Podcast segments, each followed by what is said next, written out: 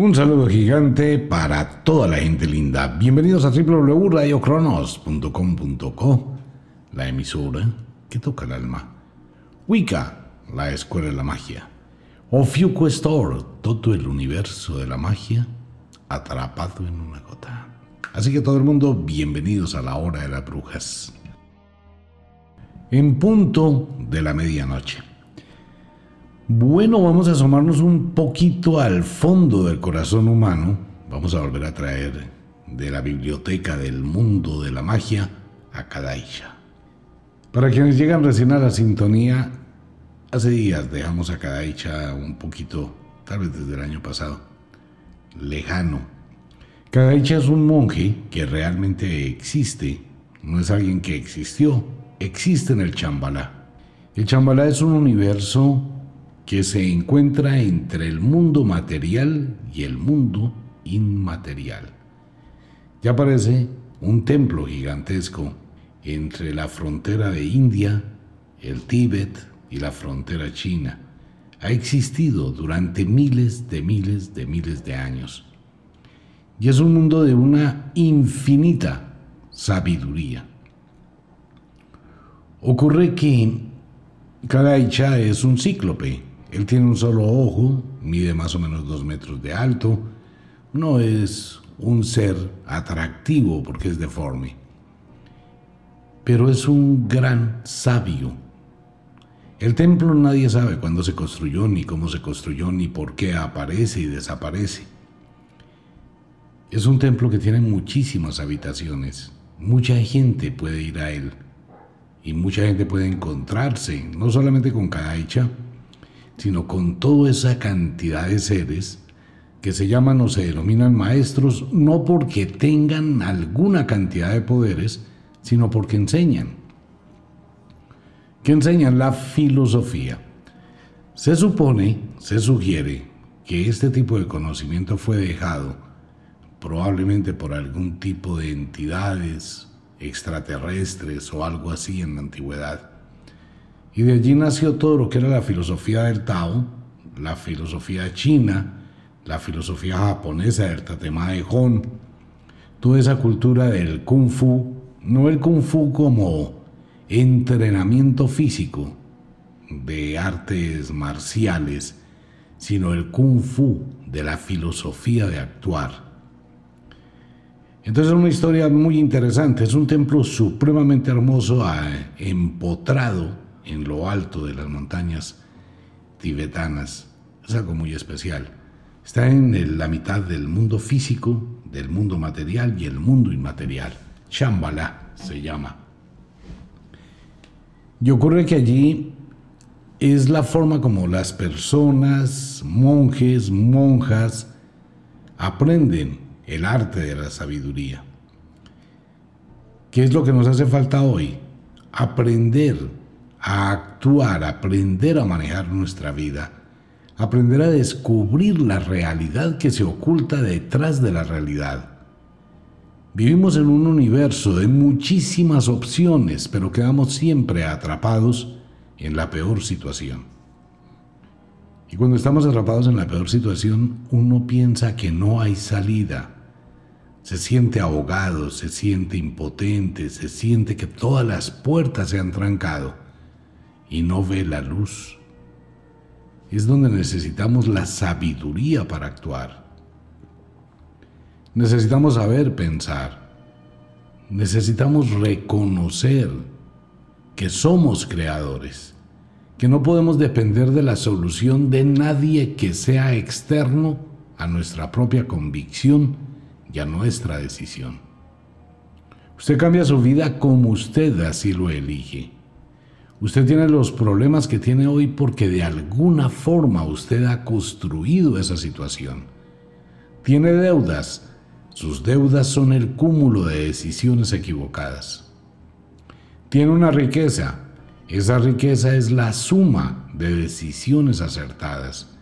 Usted es feliz porque supo ser sabio o sabia para actuar.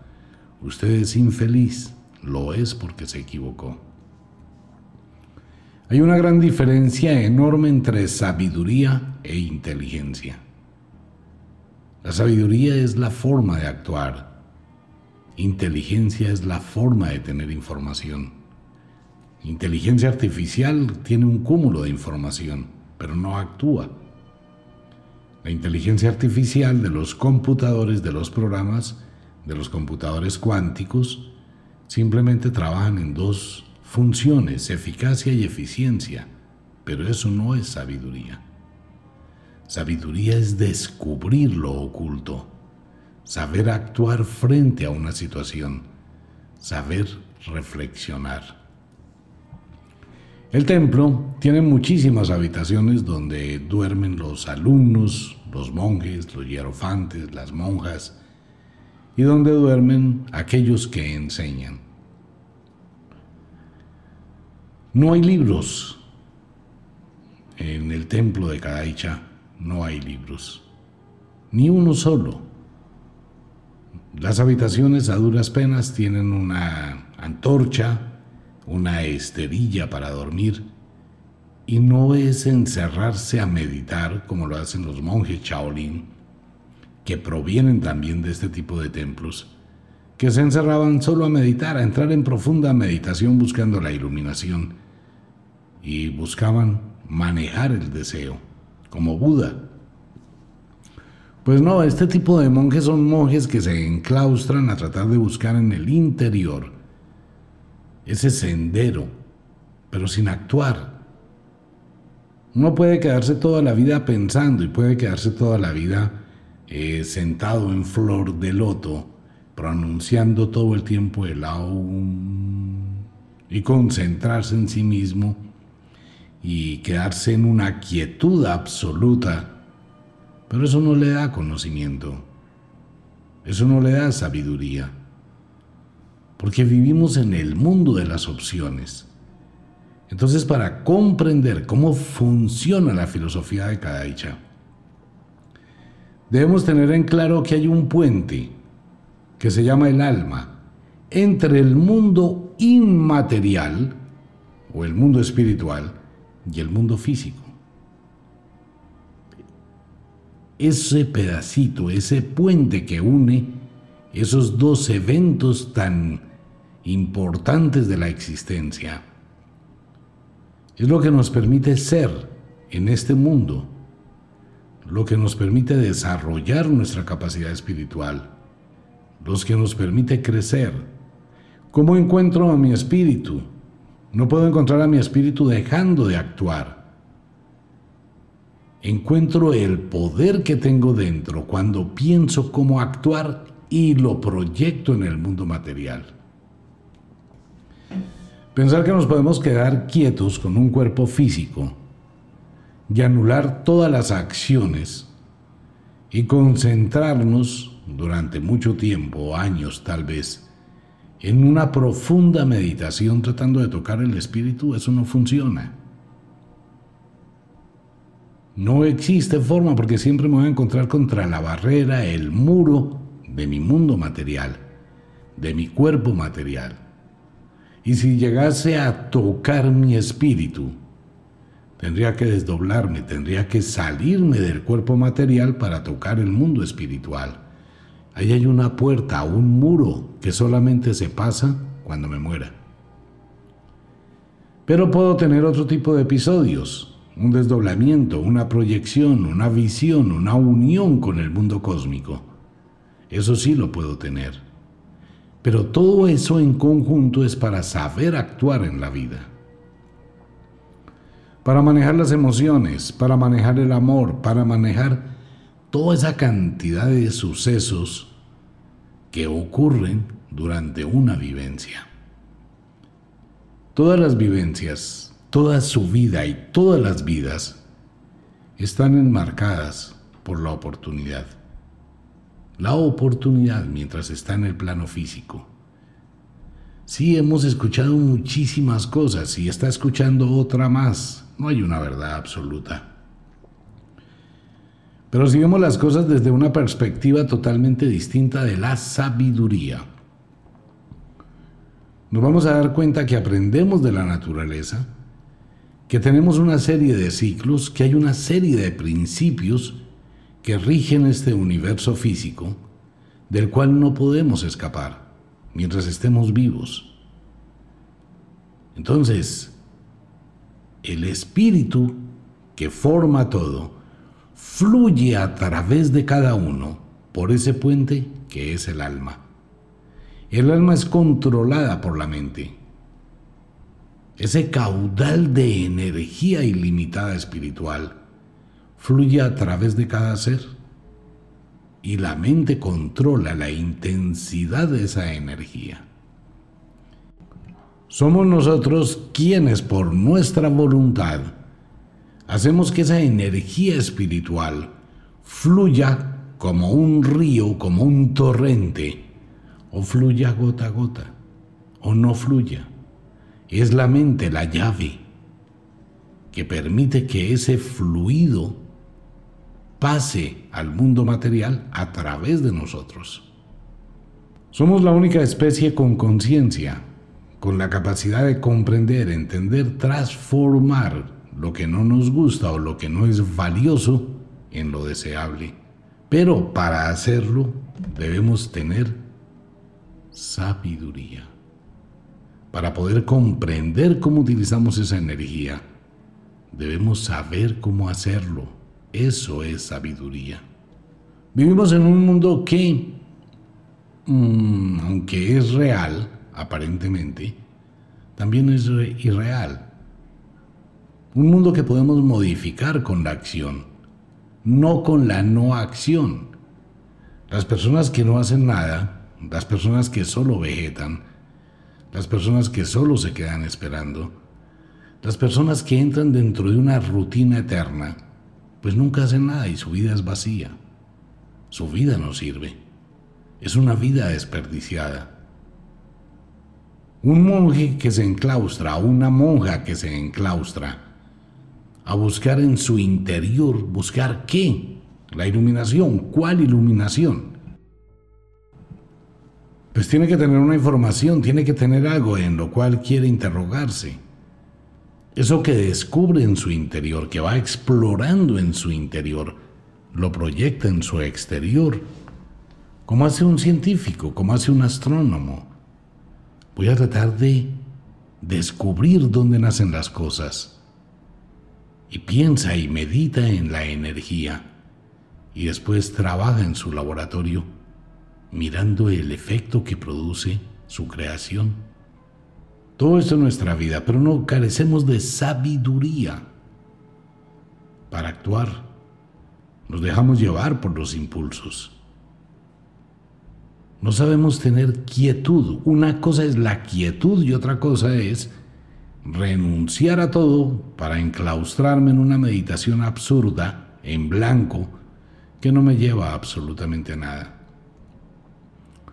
Podemos encontrar un monje que lleve 50 años dedicado únicamente a la meditación, a tomar agua y a comer pan. Y va a estar encerrado 50 años meditando. Sí logra tener una tranquilidad interior pero ¿qué produce? ¿Qué aporta? ¿Qué le da a la vida? ¿Qué le entrega a la vida? Entonces hay que aprender a actuar, a meditar, pero a meditar con semilla, a pensar, a buscar soluciones, a tener la sabiduría para enfrentar, confrontar la vida y sobrepasar los obstáculos que no existen. Cada vez le decía a sus alumnos, no hay barreras ni limitaciones en la vida. Cuando salgan del templo y caminen a la vereda y entren al mundo, no van a encontrar limitaciones, van a encontrar estímulos, van a encontrar dificultades, las cuales debe superar. Y en la medida que supera una dificultad, está aprendiendo a ser sabio. En la medida en que usted supera un problema, tiene un aprendizaje. En la medida que tiene control sobre sus emociones, tiene la capacidad de transformar su vida.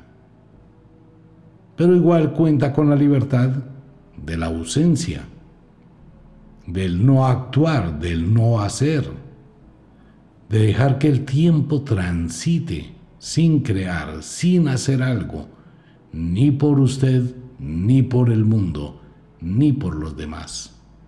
Entonces se convierte en un lastre de la vida, se convierte en un desperdicio. 60, 70 años de una vida que no produce, que no hizo nada por sí ni por los demás, pues es una vida vacía.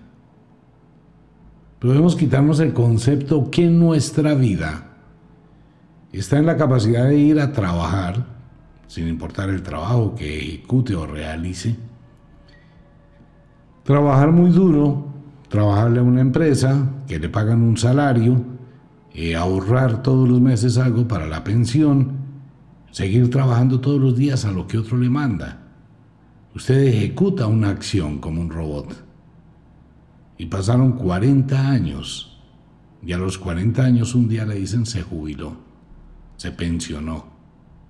Entonces tiene 60, 65 años. Ya no se puede adaptar a la vida porque se ha acostumbrado a ese trabajo, a esa rutina, a ejecutar esa acción y solamente piensa en una pensión, tener una casita y esperar la muerte. El gran árbol no se detiene en su crecimiento. Nunca, dice Kadaicha. Cuando la semilla emerge y se forma la primera rama, el árbol sigue creciendo hacia el cielo, sin pensar sin renunciar. Y el árbol descubre el poder del verano más intenso, del otoño más ventoso, del invierno más fuerte, y también conoce el renacer de la primavera. El humano no. Nosotros vivimos en una estación toda la vida.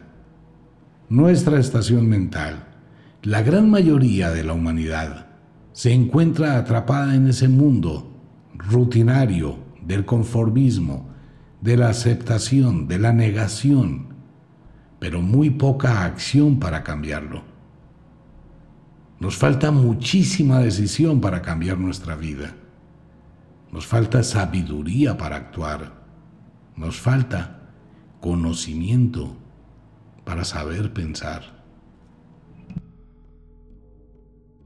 El templo de Kadaicha es tratar de ver esa fuerza interna que se esconde en cada situación, que por adversa que sea, tiene ese poder.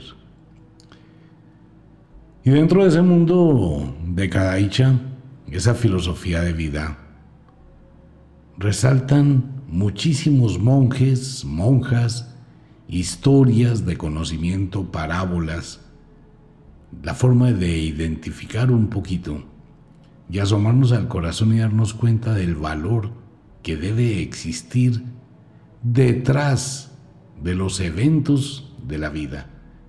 ¿Usted tiene problemas? No, no tiene problemas, tiene soluciones. Usted considera que hay una dificultad que es un problema. La vida le está colocando un enigma. Resuélvalo.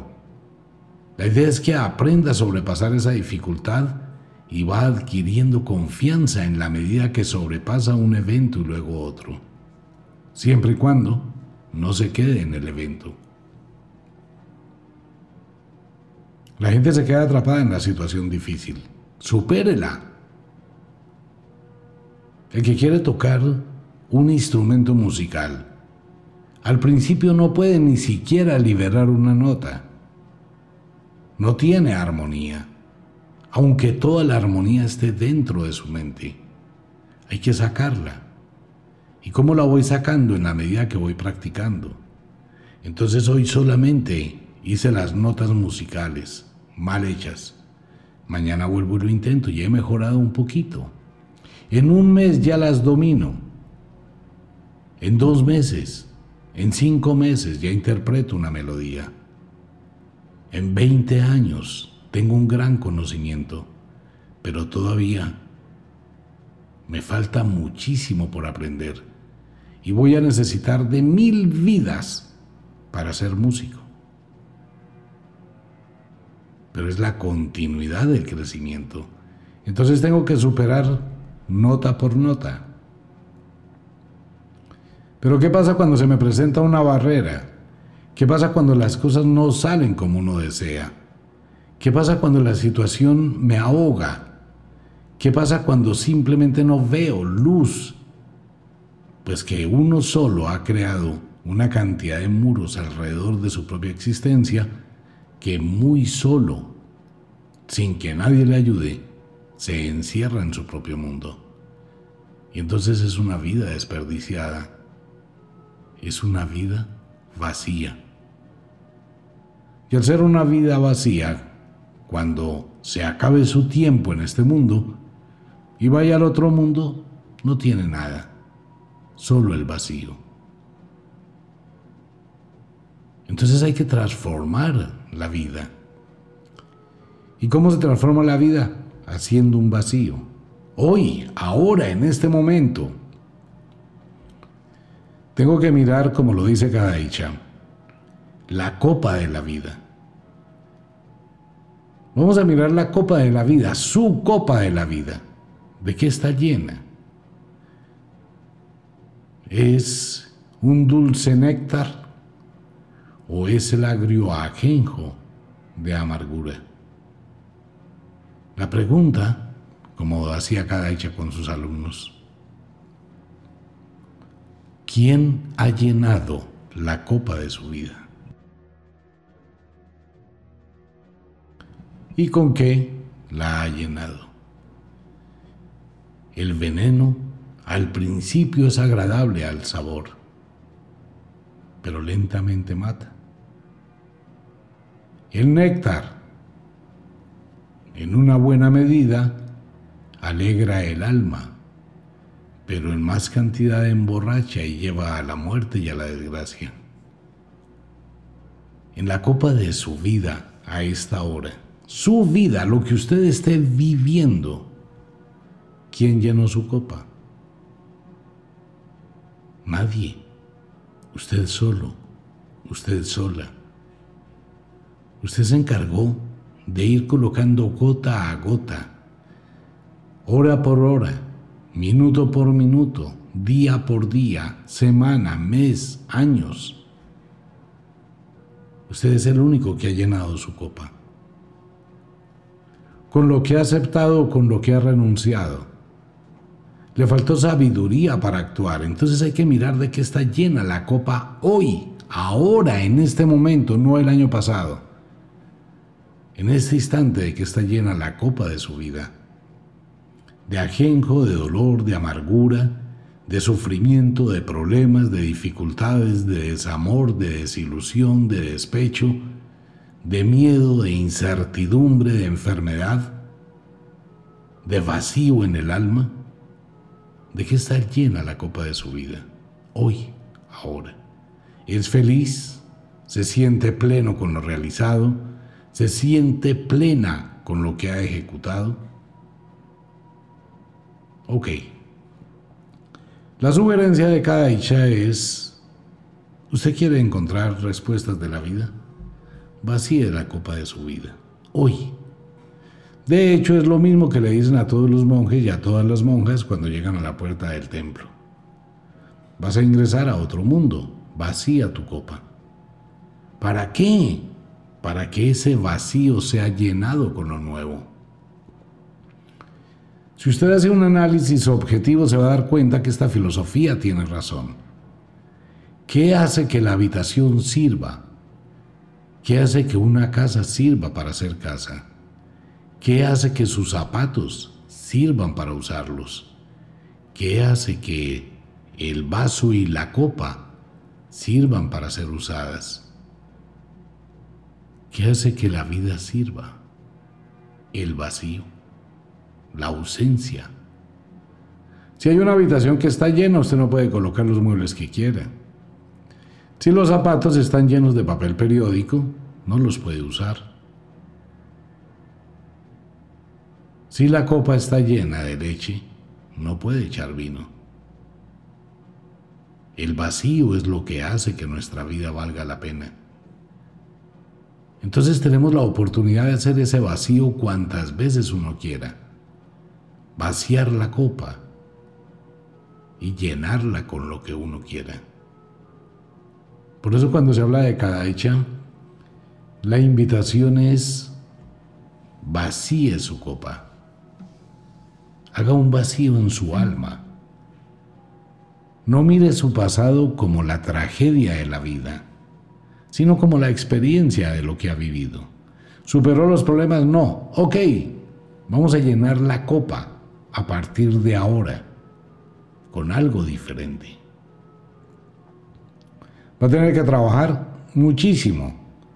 Esto no va a ser un camino de pétalos de rosa, va a ser un camino muy duro de espinas y de piedras filosas. Y deberá atravesarlo, guste o no le guste.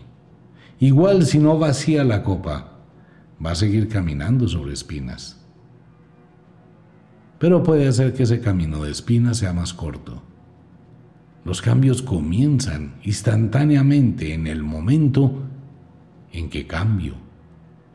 En el momento en que renuncio al pasado, en que ignoro el pasado, en que dejo de arrastrar el lastre del pasado y empiezo a modificar el camino de mi vida de la hora hacia adelante. Soy yo quien controla mi copa nadie más. Si usted permitió que alguien llegue a su vida es porque usted así lo quiso. Que fue equivocado, ok, vacíe eso y vuelva y empiece, pero no se dé látigo. Porque al darse látigo, quedan heridas del pasado que nunca van a sanar. Simplemente se acabó. El instante de este instante no se detiene. Y el tiempo sigue su marcha. En breve será el otro día. En breve habrá pasado un mes. En breve nadie sabe cuánto tiempo transite. Pero va a depender de cómo usted ahora actúe. De cómo empiece a tener una visión distinta al vaciar la copa de su vida. Pero tiene que hacerlo con usted mismo.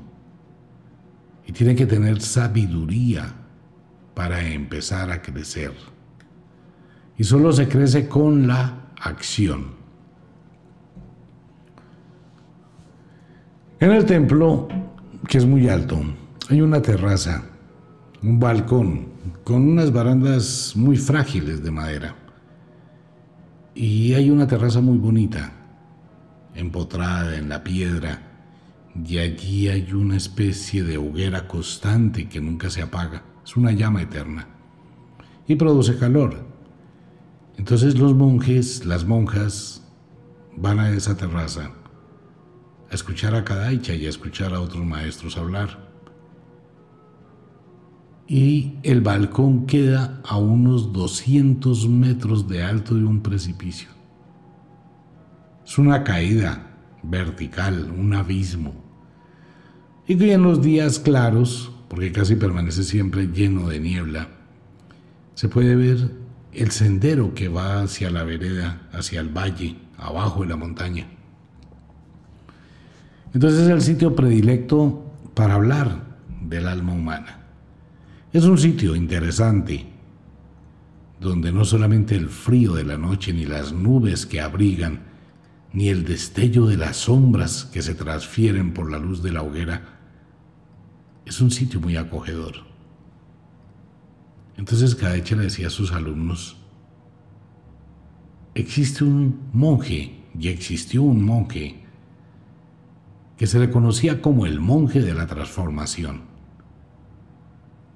Era un monje muy hábil, muy especial, muy sabio. Después de haber estado en el templo durante muchos años, el monje dijo, estoy listo para salir a vivir. No importa lo que vaya a enfrentar, al contrario, quiero pedirle a la vida que me coloque la gran mayoría de problemas, las más grandes dificultades, los más complejos problemas. Quiero que me pruebe con el más grande sufrimiento. Porque quiero el desafío de encontrar respuestas. Quiero tener el reto de ser sabio, decía el monje la transformación. Entonces Cadecha contó que él cogió su aljaba. La aljaba es una especie de talego, una bolsa que se coloca en el pecho y se lleva de lado, donde se lleva algo de comida, algo de pan, alguna prenda, algunas sandalias. Y este monje inició el viaje de la vida. Un viaje sin retorno. Porque en el templo no hay que volver. Usted es el templo. Usted es el templo vivo. Va al templo durante una temporada, durante una época, aprende, desocupa su vaso, lo vuelve a llenar y vaya y viva y enfrente la vida, pero actúe con sabiduría. Entonces de monje de transformación comenzó a divagar y empezó a ver que la gente sufría por cosas que no valían la pena. En su primer día de viaje, encontró a un hombre que estaba sufriendo mucho, porque un buey cayó en una charca y se fracturó una pata. Y el hombre lloraba. Entonces llegó el monje y le dijo, ¿qué pasa, buen hombre? No, es que mi buey está muy grave y está sufriendo mucho y no sé qué hacer. ¿Qué quieres hacer? le dijo el maestro pues yo quiero sacarlo, no sé cómo haré, pero no lo puedo curar de la pata, pero quiero llevarlo y tenerlo allá en mi cabaña. Mm, dijo el monje de transformación. ¿Y quieres dedicarte toda la vida a cuidar al buey? Sí. Y tú sabes que va a ser muy difícil, porque un buey con una pata partida se va a enfermar, le va a doler y va a sufrir muchísimo. ¿Prefieres el sufrimiento del buey? Para que complazca tu presencia y el vacío que hay en tu alma, no te importa quedarte con él viéndolo sufrir. Es que no sé qué más hacer, dijo el hombre. Entonces la mujer le dijo, le propongo algo. Véndeme tu buey. Eh, no, no lo quiero vender porque es que no tiene precio. Te voy a dar una moneda de oro, le dijo el monje. Te voy a dar una moneda de oro, que eso es mucho por el buey. Entonces el hombre miró la moneda de oro y se puso a pensar, ¿será? ¿Y usted qué va a hacer con el buey si está enfermo? Eso es problema mío, dijo el monje de la transformación. Entonces el hombre dijo, Listo, se lo vendo. El monje pensó en su interior. Así es todo en la vida. De acuerdo con nuestros intereses, lo que más nos domina es aquello que codiciamos, a pesar de tener todo mucho más. Entonces el hombre recibió la moneda de oro y le dijo, el buey es tuyo. El monje de la transformación dijo, bueno, perfecto, y fue y trajo otro grupo de personas, sacaron al buey y como unas ocho personas lograron sacar al buey y lo colocaron en un lado. Entonces el monje le dijo a las ocho personas, le dijo, vaya y dígale a todo el pueblo, a todo el pueblo, que vamos a sacrificar el buey y que todos pueden venir a comprar carne. ¿En serio? Sí. ¿Va a sacrificar el buey? El buey está sacrificado ya. Voy a hacer dos obras. Liberarlo del dolor, liberarlo del sufrimiento, liberarlo de una larga agonía y voy a convertir su carne en alimento. Entonces los ocho hombres se fueron por todo el pueblo que van a sacrificar el buey y que van a vender la carne. Y todo el mundo, tal vez un pueblo que llevaba mucho tiempo sin comer carne, que van a sacrificar el buey, que van a venderlo. Y todo el pueblo empezó a pasarse la voz. Entonces llegó el monje, le cubrió los ojos al buey, hizo una oración a la vida pidiendo permiso por la vida que iba a tomar, pero dándole gratitud a la naturaleza por las vidas que iba a alimentar. Son las dos cosas iguales, ¿no? Uno da la vida para que otros sigan viviendo. La transmutación y la transformación de lo no valioso en lo deseable. El monje, con todo el amor del mundo, le dio un golpe en la nuca al buey y lo sacrificó. Luego de los hombres vino uno, lo desolló, sacaron la piel a un lado, sacaron todo, sacaron las vísceras, sacaron todo y empezaron a, a sacarlo y a convertirlo en comida y en alimento. Y el monje empezó a vender, no regaló, empezó a vender. Ustedes recuerdan, el monje pagó una moneda de oro por el buey, que estaba herido, y que el propietario de ese buey quería llevárselo a que sufriera el resto de su vida.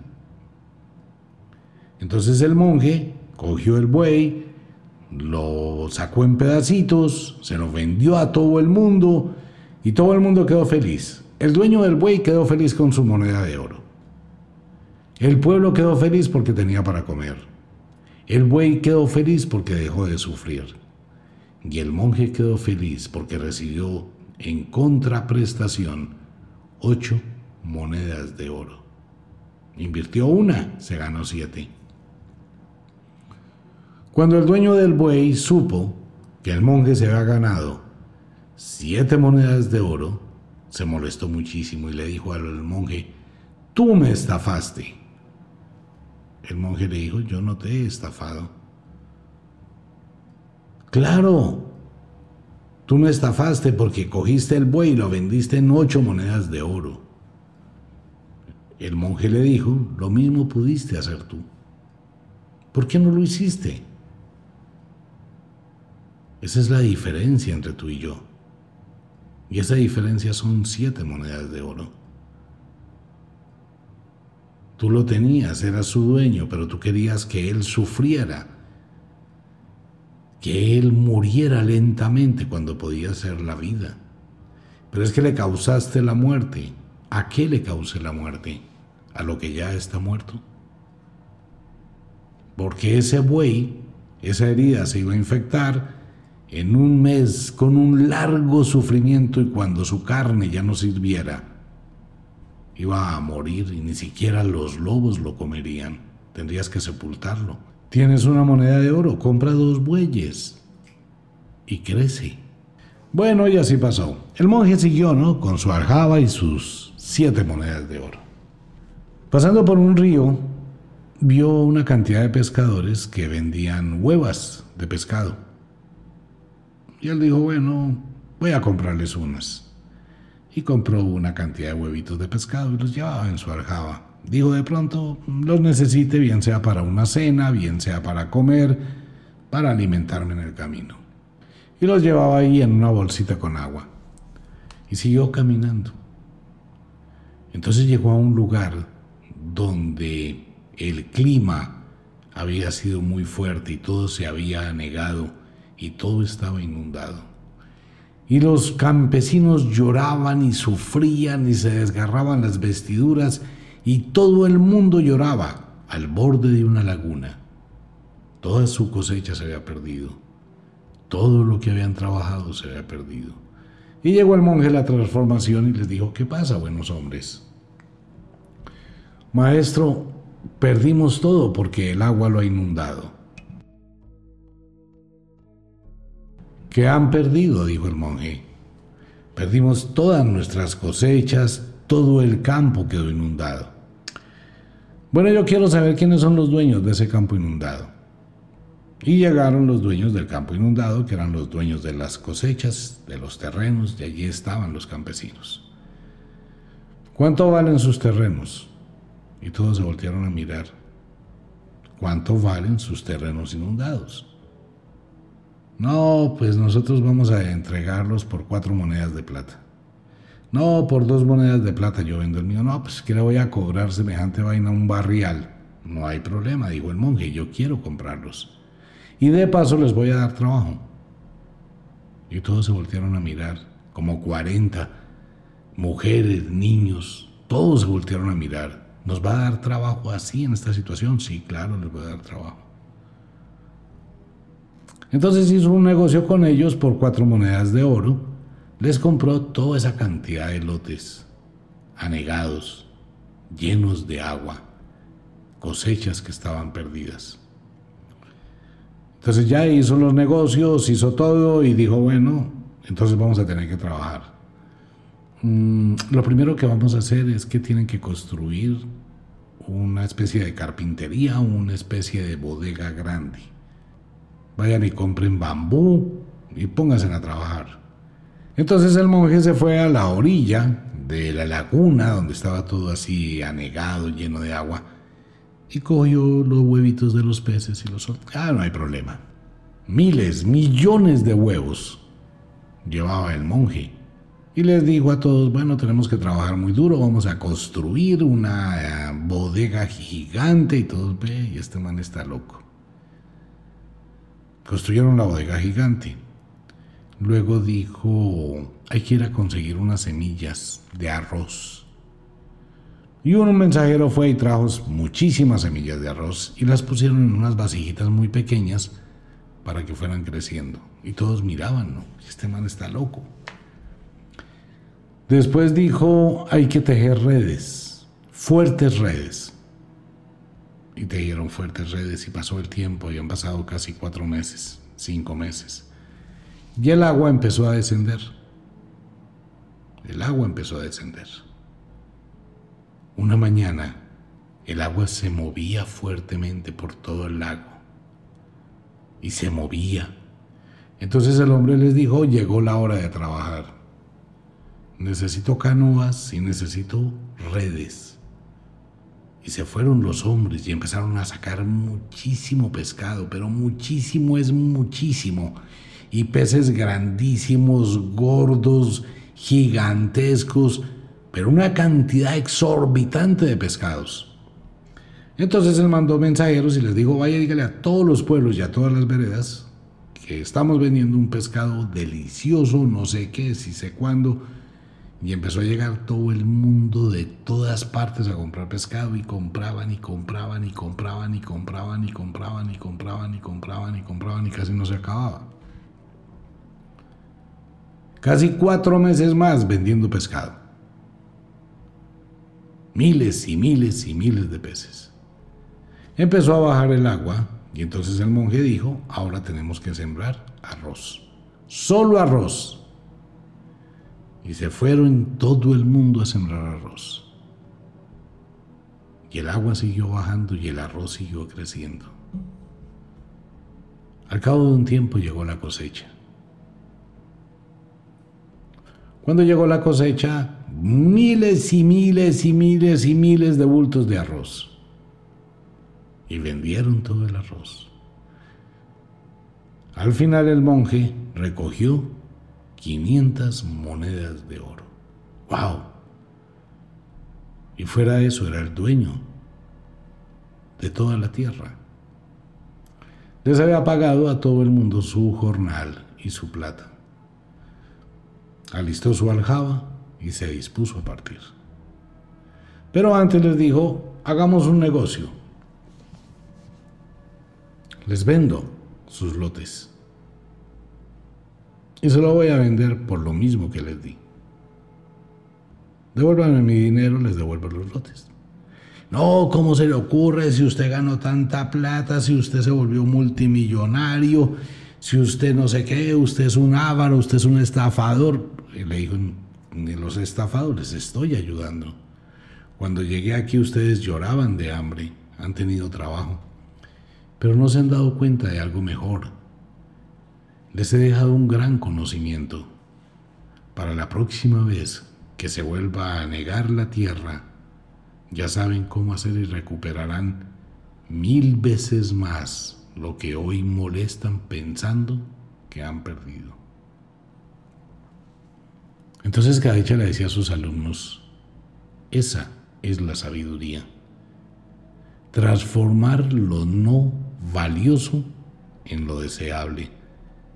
Pero a veces nosotros nos cegamos ante el problema y no vemos la oportunidad. Y pensamos que estamos en el fondo de un pozo. Entonces ocurre que en el fondo de un pozo, ¿qué hay que hacer para poder salir del pozo donde está? ¿Qué tendrías tú que hacer cuando estás hundido en un problema muy grave? Cuando estás al fondo del pozo, Kadaicha dijo, debes cavar. Y todos los alumnos, ¿qué? Pero no ve que si estoy metido en un pozo y sigo cavando más hacia el fondo voy a ir. Sí, vas a ir más al fondo, pero todo dependerá de dónde pongas la tierra que estás cavando. Porque la misma tierra que te va a sepultar es la misma tierra que formará una escalera para que salgas. Depende cómo actúes. La misma tierra que es tu muerte, esa misma tierra es tu vida. Y es lógico, ¿no?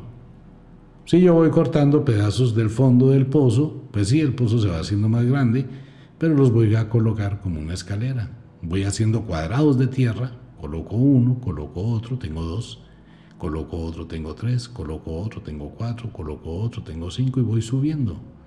Y entre más cabe, más rápido salgo. Eso se llama sabiduría. Usted tiene problemas. Bueno, trate de mirar cómo saca partido de esos problemas.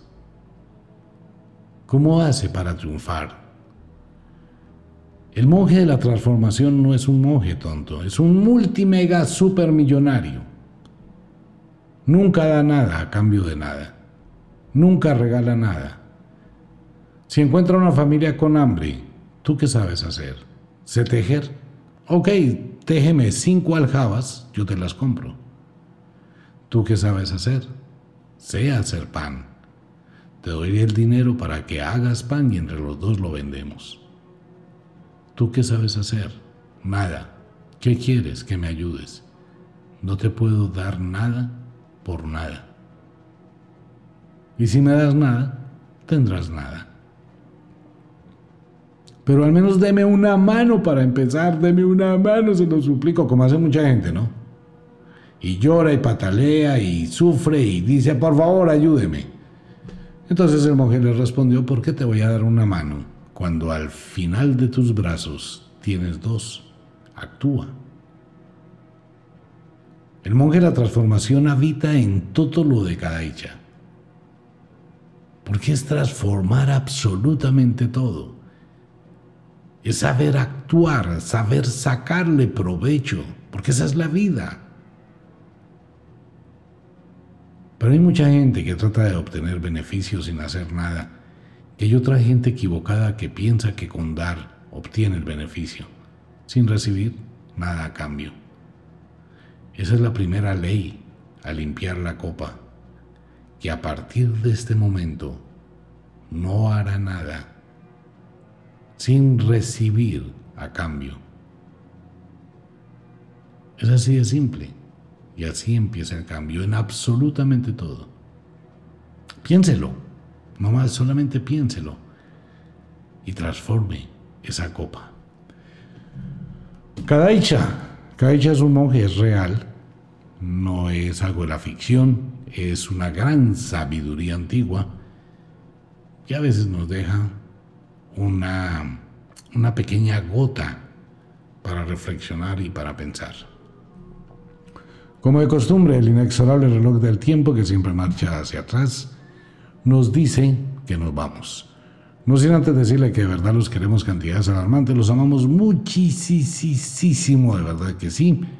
Les enviamos un abrazo francés, un beso azul.